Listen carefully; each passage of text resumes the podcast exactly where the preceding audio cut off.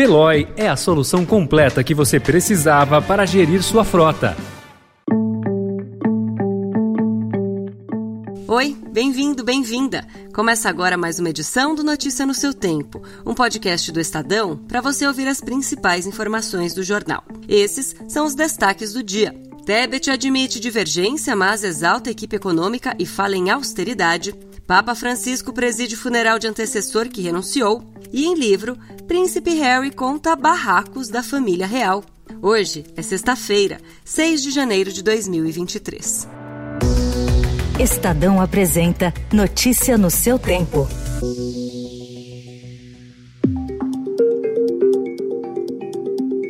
Ao assumir o Ministério do Planejamento e Orçamento ontem, Simone Tebet reconheceu que há divergências de pensamento na equipe econômica do presidente Lula, mas falou em deixá-las para depois. Tebet fará parte do núcleo da equipe econômica, ao lado de Fernando Haddad, Geraldo Alckmin e Esther Dweck. Seremos quatro, um quarteto a favor do Brasil. Ela se comprometeu com a responsabilidade fiscal e o controle dos gastos públicos e disse que a equipe terá um perfil austero, mas conciliador. Porque fui parar justamente numa pauta, que é a pauta que eu tenho alguma divergência. Tenho total sinergia e coincidência na pauta social e de costumes. Estava pronta e preparada para assumir qualquer tarefa nessa área. Fui parar na pauta econômica. Em outra cerimônia, também ontem, de transmissão de cargo, o almirante de esquadra Marco Sampaio Olsen assumiu o comando da Marinha, sem a presença do antecessor Almir Garnier Santos. Ele agradeceu ao presidente Lula e prometeu lealdade ao ministro da Defesa, José Múcio Monteiro.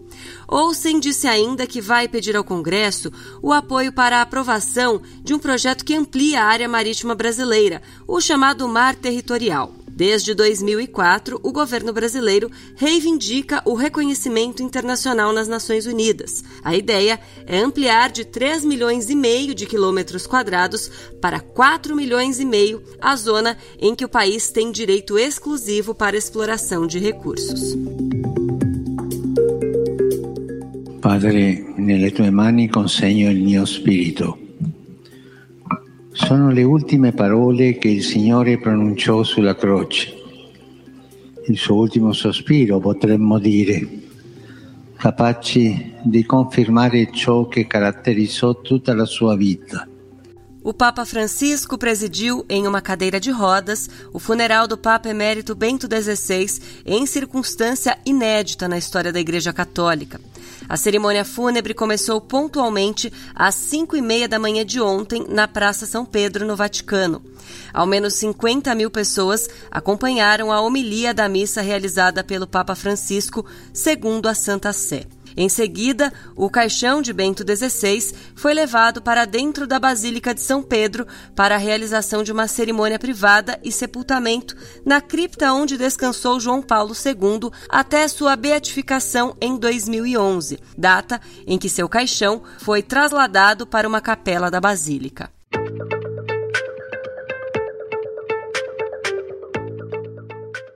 Na Argentina, em pleno ano de eleições para governadores e presidência, o presidente Alberto Fernandes pediu ao Congresso que inicie um julgamento político contra a Corte Suprema de Justiça pelo que considerou mau desempenho das funções e tomada de decisões políticas. O pedido cita um caso de disputa de repasses orçamentários contra a capital Buenos Aires, comandada por um potencial candidato à presidência, o conservador Horácio Rodrigues Larreta.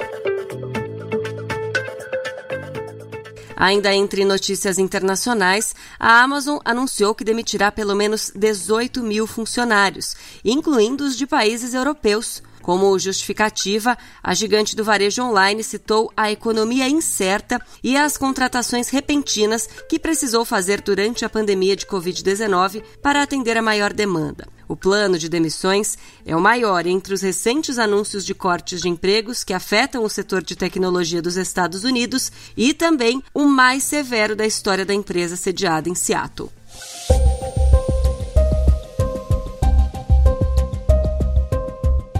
Outra informação triste: o surfista brasileiro Márcio Freire, de 47 anos, morreu ontem enquanto surfava na Praia do Norte, em Nazaré, Portugal, conhecida por suas ondas gigantescas. De acordo com informações repassadas pela Polícia Marítima à imprensa portuguesa, ele foi resgatado por um jet ski após cair na água e estava sofrendo uma parada cardiorrespiratória quando chegou à areia. Márcio Freire era natural do estado da Bahia e morava no Havaí, onde fez história ao lado de outros outros dois baianos, Danilo Couto e Yuri Soledade. Lá, eles eram tratados como Mad Dogs, os cachorros loucos em tradução livre para o português, pois encaravam a temida onda de Joss, ilha havaiana de Maui, sem coletes e sem jet skis, diferentemente dos outros surfistas. Para encerrar, mais bastidores sobre a família real britânica. Após uma série de entrevistas de Harry para promover seu novo livro de memórias, Spare, O que Sobra, na edição brasileira, o jornal britânico The Guardian antecipou um trecho da biografia em que o príncipe afirma ter sido agredido fisicamente pelo irmão em 2019, quando a relação entre os dois já estava em frangalhos após o casamento com Meghan. William o teria incentivado a revidar, mas depois, parecendo arrependido, se desculpou, pedindo que ele não contasse para Meghan. A obra será lançada no dia 10, mas já está em pré-venda. Essa foi mais uma edição do Notícia no seu tempo. A apresentação e o roteiro são meus, Adriana Simino. A produção e a finalização do Felipe Caldo. O editor de núcleo de áudio é Emanuel Bonfim. Obrigada pela escuta e um ótimo fim de semana. Você ouviu Notícia no seu tempo. Procurando a rota mais inteligente para gerir sua frota? Veloy é a solução completa que você precisa. Acesse veloy.com.br/empresa e descubra um caminho prático e eficiente para a gestão da sua empresa.